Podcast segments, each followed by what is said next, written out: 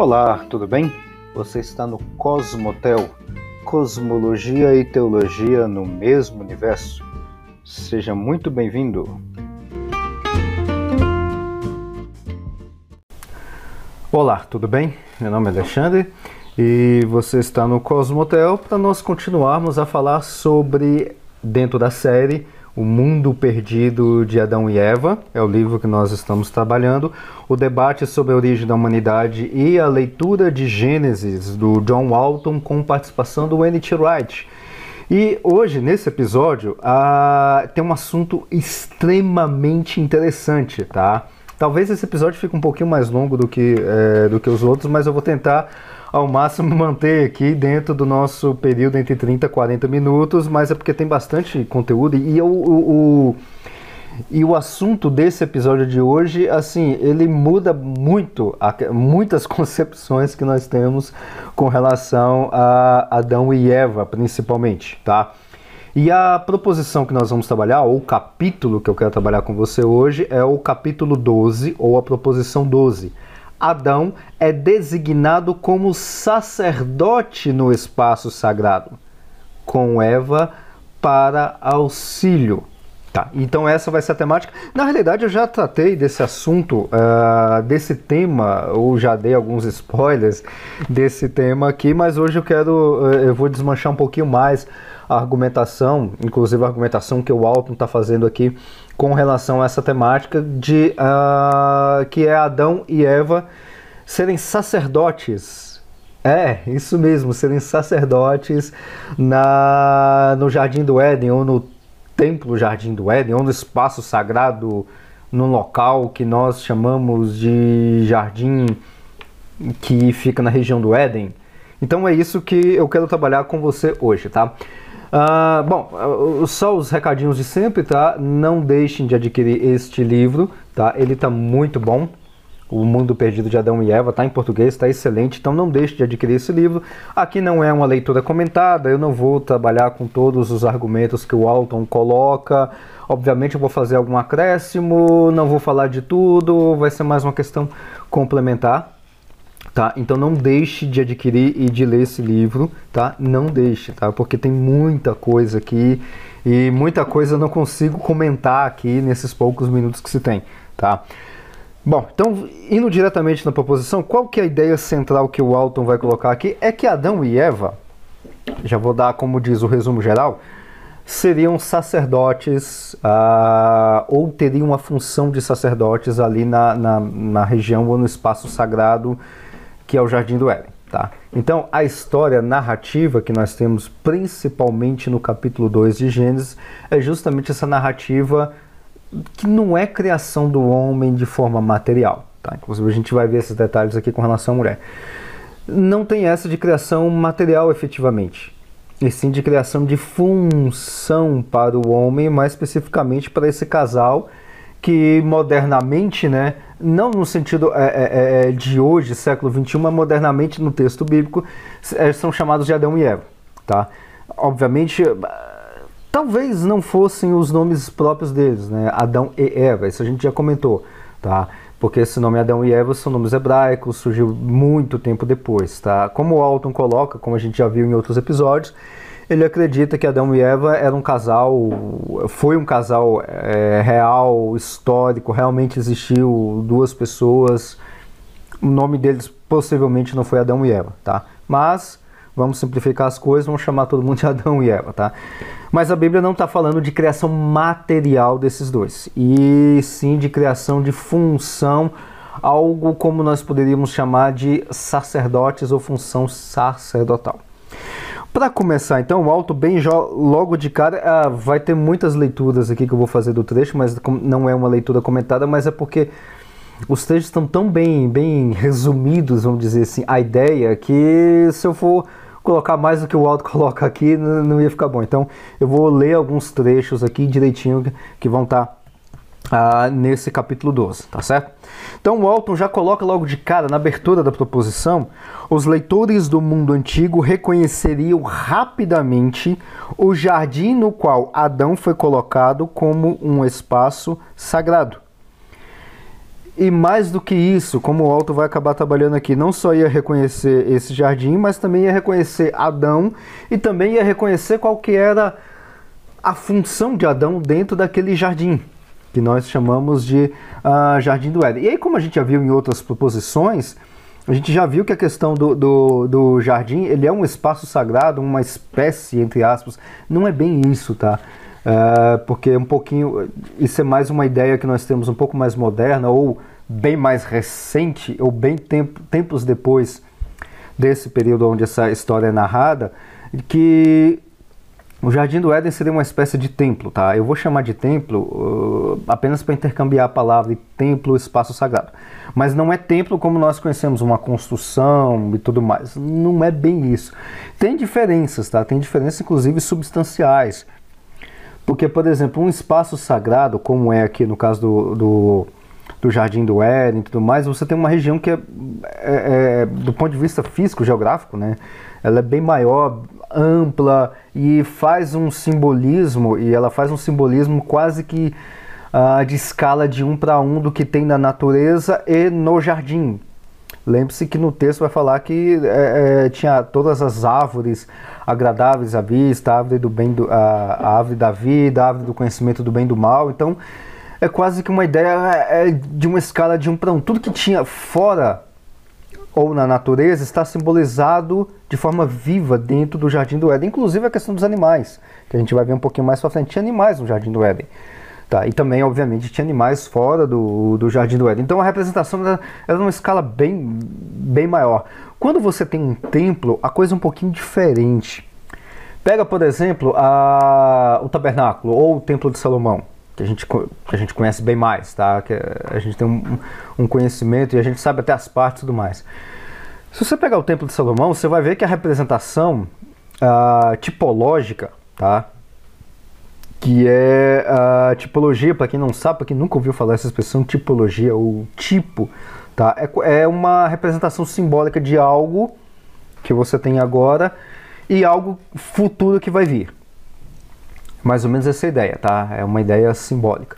No caso do, do Templo de Salomão ou do, do tabernáculo, você tem lá as cortinas, todas elas tinham uma representação, tinha uma. Uh, cada parte, cada componente do tabernáculo e do templo tinha uma representação específica, apontava para algo no futuro, por exemplo, sacrifício, o holocausto, uh, o lugar santo, o lugar santíssimo, o candelabro, o incenso, você usar o fogo que só vem uh, do, do altar de incenso para colocar fogo no holocausto. Então tudo isso tinha uma simbologia é, é, bem definida. E o objeto, ou o, o, o templo, o tabernáculo, é um negócio muito menor comparado, por exemplo, com a obra de Cristo, o sacrifício de Cristo. Tá? Então, mesmo que tenha uma certa simbologia e tudo mais, mas a escala não é de um para um. Tá, é, ou muito semelhante. Aqui, no caso de um espaço sagrado, já é um pouco mais próximo, tá? E fora diversos outros detalhes diferentes que tem no espaço sagrado para um templo, tá? Uh, bom, então, o Jardim do Éden, no caso, seria esse espaço sagrado ou esse templo que eu tô, é, é, que eu tô me referindo.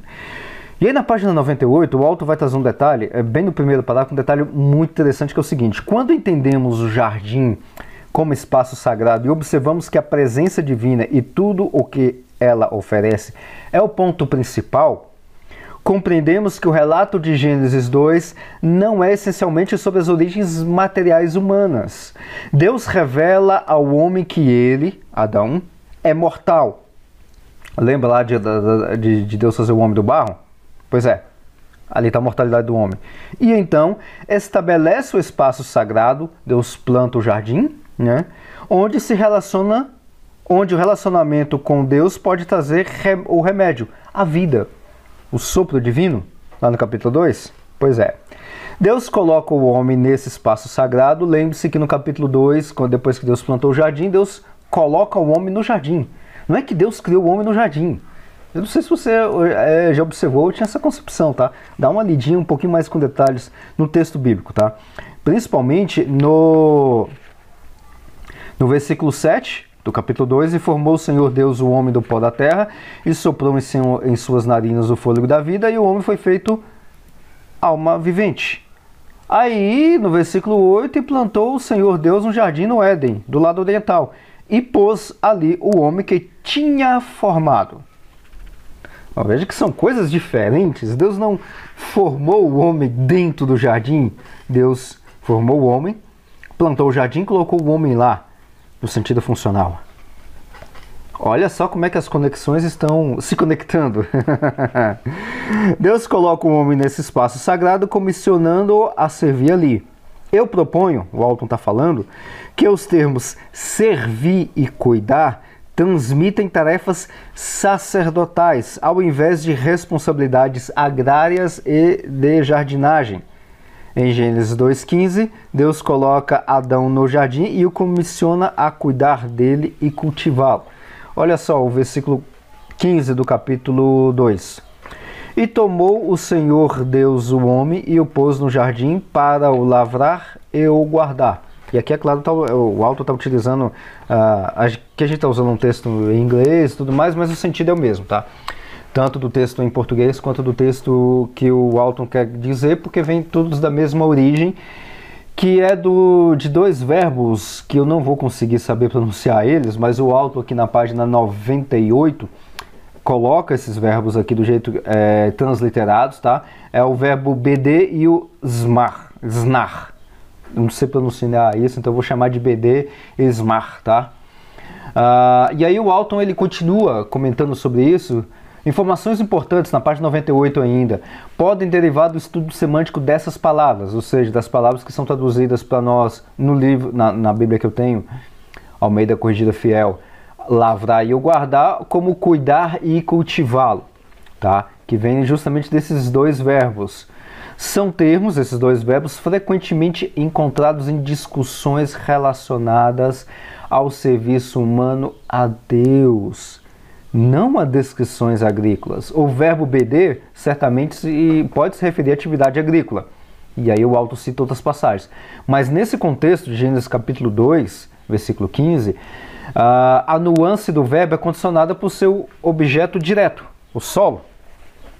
Quando o verbo não se relaciona a um objeto direto, como nesse caso é, solo, quando aparece esse verbo BD e que tem o objeto direto, solo, uh, ele costuma se referir ao trabalho relacionado à vocação de alguém.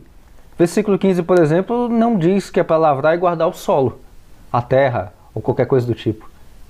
Hum. Uh, o serviço mais amplo da palavra está geralmente conectado ao serviço religioso que chamamos de adoração. Em Êxodo 3, versículo 12, é utilizado esse verbo nesse sentido. Ou a funcionários sacerdotais servindo no recinto do santuário lá do templo, lá do templo não, do tabernáculo, em Números, capítulo 3, versículos 7 a 10. Nesses casos, o objeto do verbo geralmente faz referência a algo ou alguém que está sendo adorado. E é o mesmo verbo, hein? É o mesmo verbo, BD. É, é transliterado como BD, eu não sei pronunciar esse verbo direito, tá? É o mesmo verbo BD. Veja só que interessante. Aí agora vamos dar uma olhada no outro verbo, que é o SMR, né? Smer, alguma coisa assim. É, também não sei como é que o hebraico, como é que se pronuncia ele, tá? Mas esse verbo SMR é utilizado no, nos contextos da responsabilidade levítica de guardar o espaço sagrado, assim como no sentido de observar comandos e responsabilidades religiosas, que é o que vai aparecer lá na frente no texto em Levítico e Números, principalmente. Esse verbo só é utilizado em contextos agrícolas quando as plantações estão sendo guardadas daquelas pessoas e animais que a destruíram ou a roubariam. Quando o verbo se aplica à atividade levítica, esse verbo SMR, ele pode envolver o controle de acesso ao recinto, embora seja comumente aplicado de forma mais geral à performance de deveres nos espaços. Lavrar e guardar. É, aqui não é ser agricultor da terra não é para ser agricultor do Jardim do Éden. Mas detalhe, ainda continua sendo um serviço, trabalho. Deus institui o trabalho para o ser humano justamente aqui no Jardim do Éden. E um outro resuminho que o Alto coloca já na página 99 diz o seguinte: para concluirmos, proponho, o Alton coloca, proponho a seguinte linha lógica. Uma vez que, primeiro, existem alguns uh, contextos que empregam SMR juntamente com BD, esses dois verbos de cultivar e lavrar, para o serviço levítico. 2. E o contexto de SMR aqui favorece o serviço sagrado. E 3. IBD pode tanto se referir ao serviço sagrado como a tarefas agrícolas. E 4. E existem outras indicações de que o jardim está sendo retratado como um espaço sagrado.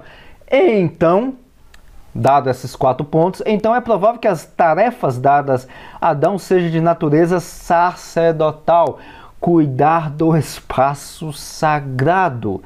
No pensamento antigo, cuidar do espaço sagrado era uma forma de sustentar a criação. Eu não sei se você está conseguindo compreender a, a profundidade de, desse texto do capítulo 2 de Gênesis e a ideia de Adão. Daqui a pouco vai entrar Eva no meio do pacote, tá?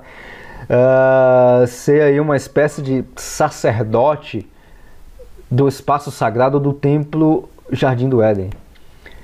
E mais, as indicações são muito fortes aqui numa espécie de, uh, digamos, de, de uh, não de um cuidado de lavoura, de lavoura no sentido de, de ser um agricultor que o trabalho braçal vai ser de agricultura. Sim, tem esse trabalho braçal, ainda continua tendo um trabalho ali dentro do, do, do, uh, do Jardim do Éden, mas não é no sentido de agricultura.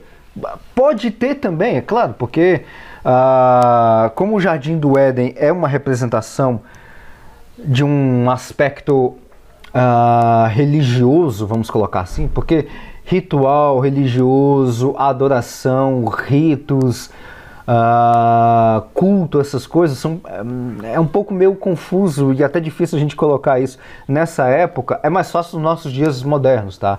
A gente fazer um culto é mais fácil. Naquela época não é tão difícil assim, mas o que estava relacionado a fazer esse tipo de serviço era justamente o cuidado com o local.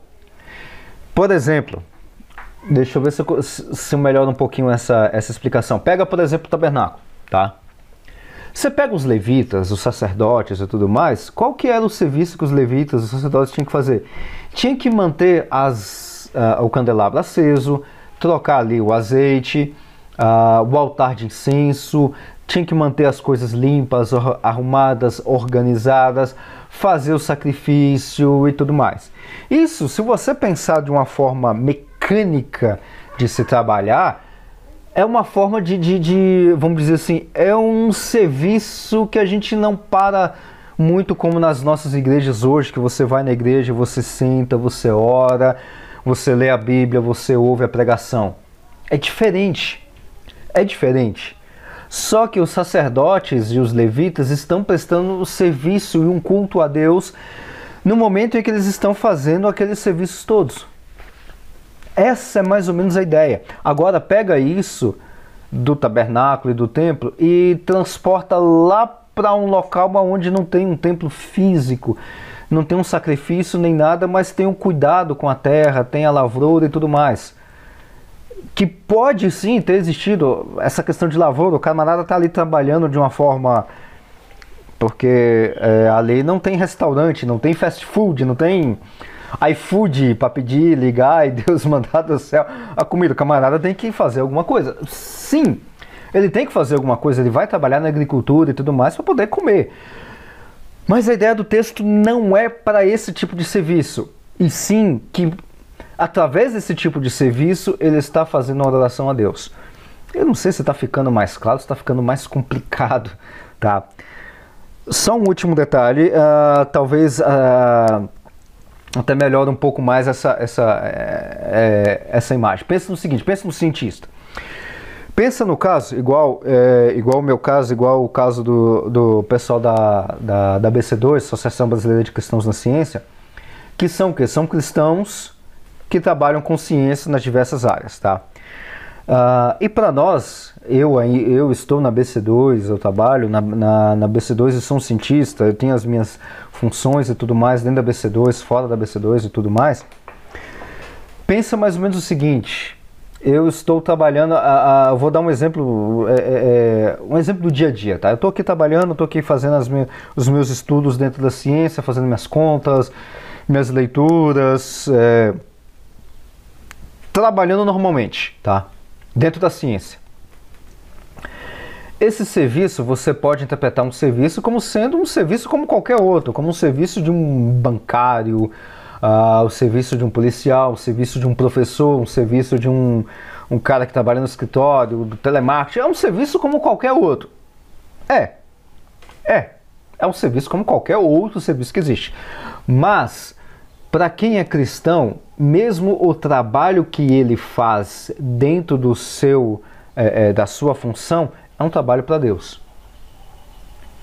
E eu adoro a Deus mesmo fazendo meu trabalho, lendo equações, lendo Agora eu tô, eu, tô expandindo um pouco mais os meus, uh, uh, o meu leque de conhecimento de outras coisas, então eu estou trabalhando agora também com, com, com economia, é, não, sou, é, não sou economista, nem dou, é, e nem dou é, é, orientações de mercado financeiro, seja rico até amanhã, não, não tem nada disso. Tô, a minha área de economia é outra, tá, que eu estou começando a trabalhar agora. Então, mesmo lendo essas coisas, produzindo, fazendo o meu trabalho dentro dessas coisas todas, estou fazendo um serviço a Deus. É mais ou menos essa ideia que está aqui no texto de Gênesis capítulo 2. Mesmo a ideia de Adão e Eva trabalhando para se sustentar e tudo mais, a forma e o serviço que eles estão fazendo é um trabalho para Deus de uma forma simbólica e arquétipa. É, eu espero que tenha ficado claro. Se não te ficou claro, também não tem problema. Deixa nos comentários. Não, eu não entendi. Refaz de novo, repete de novo. E aí eu posso até gravar uma outra. É, um outro podcast, um, uma outra vídeo desse, a gente detalha mais, não tem problema, tá? Continuando então, na, na página 100 desse livro tem um detalhe bem interessante, talvez até abra um pouco mais o, a, sua ima a, a imagem que eu estou querendo passar para você sobre essa questão do trabalho de Adão e Eva. Tá? Tendo dito isso tudo, após a identificação do papel primário como sacerdotal no espaço sagrado, Adão sendo sacerdote no espaço sagrado, talvez possamos incluir outras tarefas de cuidado no perfil sacerdotal. Quando os jardins e parques são associados com o espaço sagrado no mundo antigo, Cuidar das árvores torna-se uma tarefa sagrada executada pelos sacerdotes. No Egito e na Mesopotâmia, havia manadas e rebanhos de animais que eram a propriedade do templo e deveriam ser cuidados pelos sacerdotes. Quando os sacerdotes cuidam dos jardins, dos parques e dos animais que vivem ali, eles se envolvem na organização do espaço sagrado e na tarefa de submissão e domínio. Que é literalmente o que eu falei até agora, mas com outras funções ou com funções modernas de um cientista, tá certo?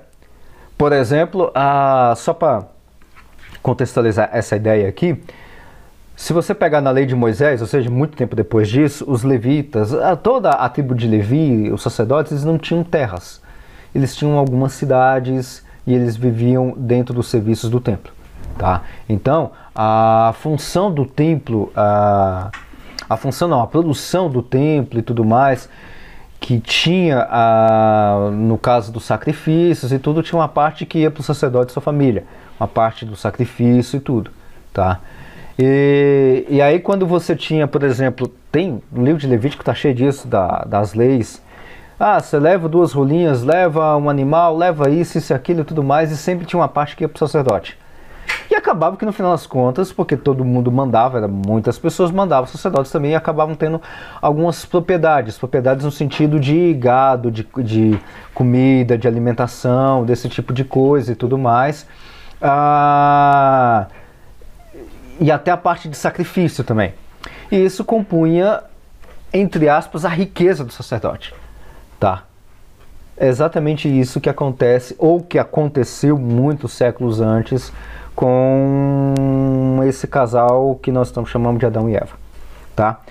Ainda na página 100 ainda, no o autor vai dizer o seguinte: com base nesse entendimento sacerdotal dos verbos o BD e o SMR, E na tarefa de submissão e. Uh, opa, perdi aqui. Ah, com base nesse entendimento sacerdotal dos verbos envolvidos no comissionamento de Adão, eu concluo que o ponto específico de Gênesis 2 contribui com o livro não quanto às origens materiais únicas, nem quanto às origens humanas em geral, mas quanto ao papel eleito de Adão no espaço sagrado. E essa não é uma ideia nova. E aí ele cita que o Alto vai citar outros livros, por exemplo, livro de jubileus e tudo mais, onde já tem essa ideia. É, é engraçado que essa ideia de Adão e Eva como progenitores da humanidade é tirada da onde? É, não é daqui, não é do texto bíblico, tá? Tá, claro, aí novamente, tá? Se você quer ler o texto bíblico de forma literal, ao pé da letra, você é livre para você fazer o que você quiser se isso vai ter embasamento bíblico aí é outra história, tá? E aí é o que eu sempre falo, você também tem que uh, assumir com as consequências dessa exegese que você também está colocando, os problemas que aparecem, tá? E aí na página 100 vai ter um, um, resumão com relação à questão da a principal tarefa do sacerdote era a preservação do espaço sagrado, o que eles faziam por meio de, primeiro, instrução para as pessoas Quanto ao espaço sagrado, requeriria deles, ou seja, os sacerdotes, padrões de pureza para cada zona ou espaço sagrado, comportamentos apropriados ao local, para que a sua santidade fosse mantida. Segundo, ofertas apropriadas de sacrifício nos tempos apropriados, para que a santidade fosse preservada. Proteção ao espaço sagrado e aos, obje aos objetos sagrados encontrados ali, a fim de preservar sua santidade. Terceiro, aliás, quarto, cuidado em manter qualquer coisa que comprometesse ou corrompesse a santidade do espaço sagrado fora dele.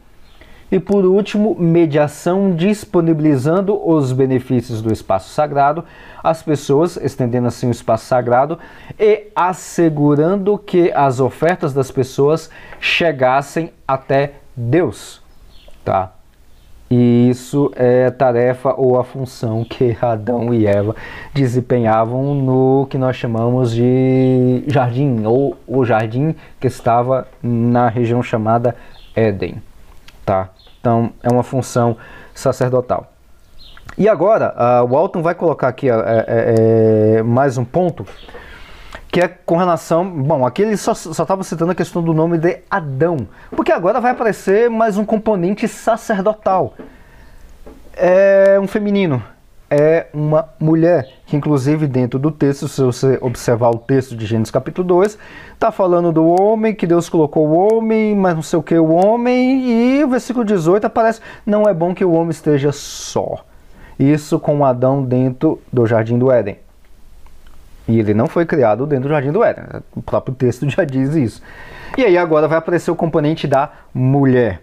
E aí na página 101, o Alton vai dizer o seguinte: ah, essa tarefa, toda essa tarefa ah, de ser sacerdote dentro do templo ou do espaço sagrado e tudo mais, essa é uma tarefa grande. E Deus observa que não é bom para o homem que ele esteja só, que está o versículo 18. Isso não sugere que o Adão era o único ser humano existente. Nem a Bíblia diz isso. Uh, apenas que ele era o único que recebera a tarefa, essa tarefa, o único formado para a função, que, como discutimos na conexão com aquele verbo acima, o BD e o SMR. Também não deveríamos presumir que o comentário diz respeito a solidão versus companheirismo e a necessidade psicológica de um parceiro de alma. Da mesma forma, não podemos importar a ideia inserida na bênção de Gênesis 2 e concluir que Adão necessita de uma parceira para a reprodução. Isso não está em discussão no capítulo, no capítulo 2. E não, Adão não estava procurando entre os animais uma parceira para resolver essa questão seja, uma questão sexual ou de reprodução. O que a cena descreve é Deus afirmando que a tarefa é muito ampla para que Adão a realize sozinho. Ele precisa de uma aliada para ajudá-lo no espaço sagrado. E aqui tem um outro desmonte, vamos dizer assim, uh, uh, talvez um pouco em choque do que tradicionalmente uh, nós lemos, que é principalmente o versículo 23, 24, 23 e 24 de Gênesis capítulo 2, que uh, é o texto, vamos dizer assim, quase que o texto áudio, o texto que está em todos, é, que é lido, relido, citado em todas as cerimônias de casamento. No meu casamento também foi assim. Uh, versículo 23: E disse Adão: Esta é agora ossos dos meus ossos e carne da minha carne. Esta será chamada mulher, porquanto do homem foi tomada. Portanto, deixará o homem o seu pai e a sua mãe, apegar-se à sua mulher, e ambos serão uma e ambos serão uma carne ou uma só carne. Pronto, está aqui o textuário do casamento. Não, não tem nada com relação à questão de casamento, a uma questão de conexão, a conexão é, de união amorosa, é, união sexual, reprodução ou qualquer coisa do tipo aqui nesse texto. Não, não tem. A ideia do texto, se você olhar todo o seu contexto e tudo isso que, nós, que, que eu estou trabalhando com você aqui, desses verbos de cuidar, e guardar a terra, o, o jardim, e não tem o objeto direto terra-solo. Quando você olha todo esse contexto, aqui não é um contexto de casamento. Deus não estava celebrando o casamento de Adão e Eva aqui, esse aqui então é o casamento e tudo mais. Não. Ah, mas lá na frente, lá no outro texto, bom, ali é outra história. É claro que nos outros textos que nós colocamos e as nossas interpretações, principalmente a, a, a questão de é, hermenêutica, de aplicação do texto, inclusive em outros textos, vai dar essa conotação de casamento? Sim, mas ali é uma outra questão de aplicação. É outra história, tá? Por exemplo, só para abrir um pouquinho a polêmica aqui, Lembra lá do texto, uh, se não me engano, de 1 Pedro, primeira carta de Pedro, que vai falar da questão de, ah, assim como acontecia na época de na época de Noé, que casavam, se davam em casamentos, e Noé pregou por 120 anos, ninguém se converteu, depois entrou, entrou oito almas na arca e tudo mais, e todo mundo morreu e por ali vai. Então, o que Pedro está fazendo ali é fazendo uma aplicação hermenêutica da narrativa do dilúvio dentro da sua carta. Pedro não está dizendo com isso que aquela narrativa é uma narrativa que realmente aconteceu. Inclusive, entre parênteses, tem um livro chamado O Mundo Perdido do Dilúvio, uh, também do Walton, que vai contar essa história. Uh, aqui na programação também de eu fazer uma série também sobre esse livro, muito bom também tá? E aí eu sou até um pouco mais extremista do que o Alton. Para mim não, não aconteceu, não teve dilúvio como descrito de forma literal, como está no texto bíblico, nem local e nem global. Aconte pode, pode ter, não é necessário, mas pode ter acontecido algum desastre com água, mas nada do tipo uh, um barco pegando canguru e entregando na Austrália. Não, não teve nada disso, tá? E Pedro também não está falando disso, mas Pedro está fazendo uma aplicação hermenêutica. Quando nós fazemos a mesma coisa com o texto do casamento, entre aspas, de Gênesis capítulo 2, a gente está fazendo isso. Não é que o texto quer dizer exatamente sobre questão de casamento, mas sim uma questão de função sacerdotal, aonde você tem a união sacerdotal, ou no sentido de ajuda sacerdotal, ou no sentido de ajuda de, de um serviço dentro, dentro do espaço sagrado, de um serviço a Deus. Função de Adão e Eva. Por isso que tem esse texto. Mas também isso não quer dizer que você não vá, se você é um pastor, é, ministro, tudo mais, não, não quer dizer que você vai pegar, não vá pegar esse texto e aplicar no casamento. Não, continue usando continue usando ali e tudo mais. A maioria das vezes os noivos não vão prestar atenção na pregação em si, tá? É, é, é, é, óbvio que eles prestam atenção, eles lembram, tanto que eu lembro da, prega da, da pregação do meu casamento, é claro, é, tem uma questão de memória aí, mas a, a, o foco principal ali do casamento é toda a união em si, tá? Então você pode continuar utilizando esse texto de forma hermenêutica, não de forma exegética, como nós estamos fazendo aqui. Aqui a gente está trabalhando de forma exegética, dentro da exegese do texto, tá certo? E aí, uh, o Alto, na página 102, ele vai dizer o seguinte, uh, nessa visão, nessa questão da, de, dessa unificação, ou dessa união entre Adão e Eva, é, na questão da função sacerdotal, Algo potencialmente confuso é como os animais se encaixam naquilo que o texto está demonstrando. eles teriam uma conexão muito pequena com o conceito de espaço sagrado ou com os papéis sacerdotais. Porque veja que dentro do texto do capítulo 2 vai dizer que o homem estava olhando os outros animais, viu que cada um tinha o seu causazinho, tinha lá é, o macho e a fêmea de todos os animais e. É, cadê a minha? Não tem. Aí todo mundo coloca novamente a questão de, de união matrimonial, que não é o sentido do texto, tá? Assim sendo, estou propondo, é, propondo que Deus traz os animais a Adão e, conforme eles o nomeia e reflete sobre os seus papéis e funções, ele descobre que nenhum deles é o seu igual ontológico. Deus então mostra a Adão uma visão que, uma visão, lembra da passagem lá que ah, Deus colocou um sono profundo em Adão?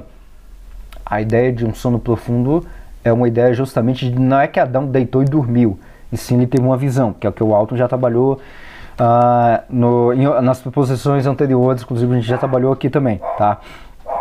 Uh, Deus mostra então a Adão uma visão que a mulher é igual é seu igual ontológico.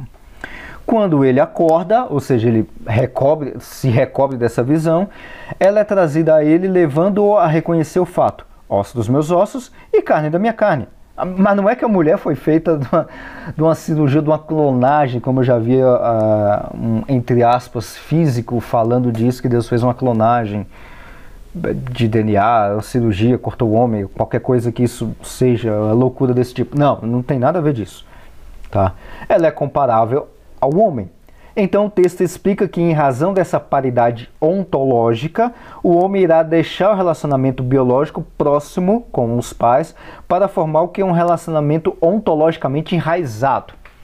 Tá, vamos traduzir uh, algumas palavras aqui. Não sei se você conhece essa, essa expressão ontológico ou ontologia ou ontologicamente enraizado. O que, que é isso? Ontologia é, é um termo que é utilizado numa questão da mesma essência, do mesmo tipo, tá?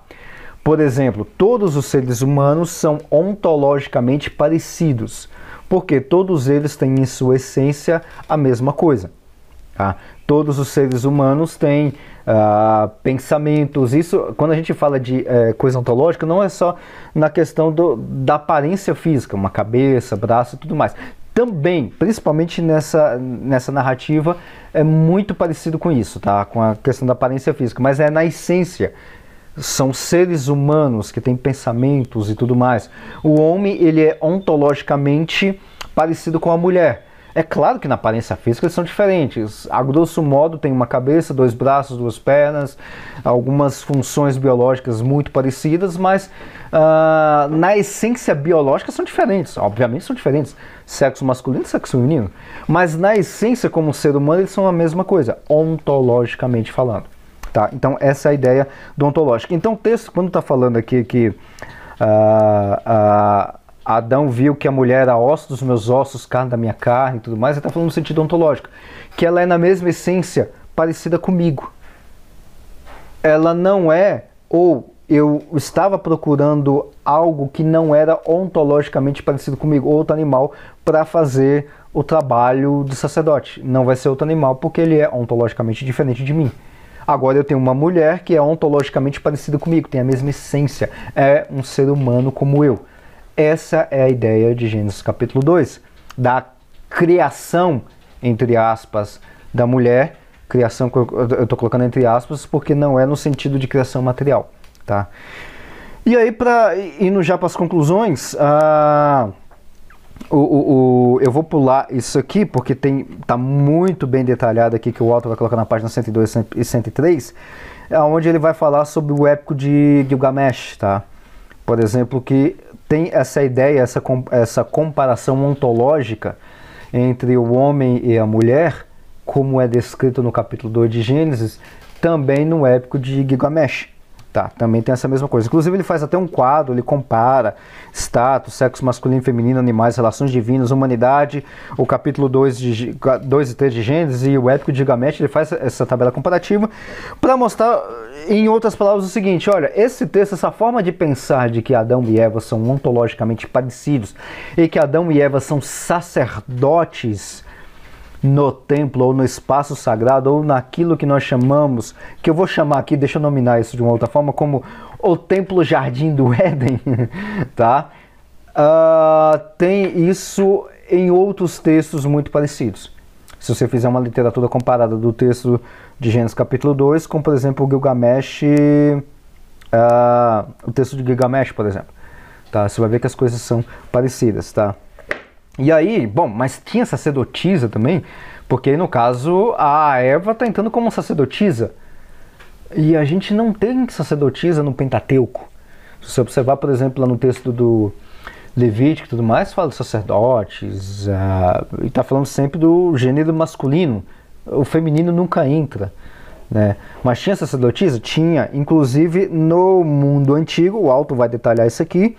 A gente também tinha é, algumas mulheres servindo no espaço sagrado lá em Êxodo, mas não como sacerdotisa. E a gente tem também, principalmente, uh, só que é um pouco mais recente, né? Recente entre aspas, não para nós, mas no texto bíblico. No período helênico, na Grécia, você tem ali, por exemplo, Paulo falando sobre as mulheres usarem véu, não no sentido de que a mulher tem que usar véu ou que a mulher não pode cortar o cabelo, isso não tem nada a ver. O texto não está falando sobre isso, e simplesmente o texto lá de 1 Coríntios está falando sobre a questão de véu para que as mulheres não sejam parecidas ontologicamente, vamos colocar nessa expressão, com as sacerdotisas ah, do templo da Diana dos Efésios ou da outra deusa lá, ficava na cidade de Corinto, a. Não é Artemis, Artemis. Artemis, agora eu esqueci qual era a deusa. Mas a deusa é de uma outra deusa, eu tenho quase certeza que era Artemis. Tinha um templo da deusa, de uma deusa grega lá em Corinto. E tinha sacerdotisas, ou seja, mulheres sacerdotes. Tá? E elas tinham todo um ritual e tudo mais que se fazia lá nesse, é, nesse templo de adoração e tudo, e as mulheres, as sacerdotisas, elas eram carecas, ou do cabelo curto. E aí, justamente para diferenciar, e aí tem mais um contexto dentro disso, as mulheres que se convertiam na cidade de Corinto, elas tinham que usar véu, justamente para fazer essa diferenciação. Não é que a mulher não pode cortar cabelo, cabelo curto, rapar a cabeça, ou tem que usar véu com cabelo curto. Não, não tem nada a ver, são coisas completamente diferentes. Tá? O texto não dá esse tipo de princípio bíblico, tá? Ou princípio doutrinário. Ah, então, já indo para os finalmente, já no, na página 105, vai dizer o seguinte: o Alto vai é, dar uma resumida muito boa nesse texto que vai dizer o seguinte: Nós falamos anteriormente de Adão e Eva como representantes arquetípicos. Tá? É, inclusive teve até um outro episódio que a gente, eu, eu li aqui para você que é o, outros textos da carta de Paulo uh, aos Romanos, a Timóteo também, se não me engano, primeiro a Timóteo. Então, lá está trabalhando com a ideia de Adão e Eva como sendo arquetípicos, numa questão simbólica uh, e outras funções jamais, como a gente já está trabalhando até agora. Aqui, o auto continua na página 105, nós descobrimos que eles também são representantes sacerdotais, desempenhavam funções sacerdotais e também são representantes sacerdotais. Ah, lembra daquele jogo de palavras que Paulo vai falar do primeiro homem que entrou o pecado, pelo segundo homem entrou a salvação? Ali uma representação arquétipa. Mas por que que pelo primeiro homem entrou o pecado no mundo, sendo que eu não tenho nada a ver com isso? Foi Adão e não eu que pecou, porque ele era representante. E não só representante no sentido arquetípico, como a gente já viu, sim no sentido de conexão entre Deus e o homem. A conexão era feita por meio de Adão. Quando Adão peca, todo mundo peca, se corta o laço lá. Poderia perfeitamente Adão cortar o laço entre ele e Deus e o problema dele. Os outros continuam tranquilo. Mas ele também é sacerdote. Adão e Eva são sacerdotes. Caiu, cai todo mundo também, inclusive nessa, né, nessa ideia arquetípica, tá? E aí agora, já finalizando, finalizando o final mesmo, já no finalzinho da página 106, no início da página 107, vai dizer o seguinte: os relatos de criação oferecem insights ou ideias né, sobre a natureza da humanidade, mas também coloca o casal como os primeiros humanos significativos em virtude de trazerem o pecado ao mundo. Adão, continua John Walton, foi o primeiro, entre aspas, homem a quem foi dado a oportunidade de trazer vida, mas ele falhou. Cristo o, entre aspas, o último homem, palavras de Paulo inclusive, teve sucesso, providenciando vida e acesso à presença de Deus, à presença de Deus para todos, como nosso grande supremo sacerdote, como está lá em 1 Coríntios capítulo 15. Você pega, por exemplo, quase todo o texto do livro de Hebreus, tá? Então, tem essa, esse jogo simbólico arquetípico da função arquetípica de Adão e Eva com Cristo e também de função sacerdotal entre Adão e Cristo. E aí, finalizando a última frase do, da proposição 12. De acordo com a minha análise do Toledot, ou seja, do relato, eu sugeriria que Gênesis 2 não está contando recursivamente o que aconteceu no sexto dia, mas está falando sobre o que ocorreu em sequência ao dia 6, fazendo a continuação como a gente já trabalhou em outro episódio, ou em outros episódios inclusive, tá bom? Bom, então era isso que eu tinha preparado para essa preposição 12, tá? E aí qualquer dúvida ou comentário, deixa aí, se você não entendeu algum ponto, fica um pouquinho mais longo do que, do que os outros, ele tinha bastante, tem, tem, bastante coisa aqui, tá? E aí no próximo episódio a gente continua na proposição 13. Até a próxima. E se você gostou desse episódio e, e, dessa temática, eu te convido a deixar aí nos comentários uh, o que você quiser colocar como perguntas, sugestões de outros temas ou de outros livros para que eu possa trabalhar aqui, outras séries também, por que não, tá? Deixa o seu like se você estiver ouvindo pelo YouTube, se estiver assistindo pelo YouTube, se inscreva no canal, ative o sininho também para você receber as notifica todas as notificações.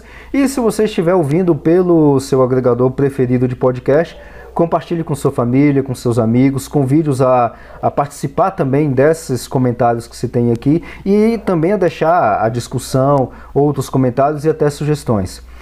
Até a próxima! Muito obrigado por acompanhar até aqui e te aguardo no próximo episódio. Até a próxima!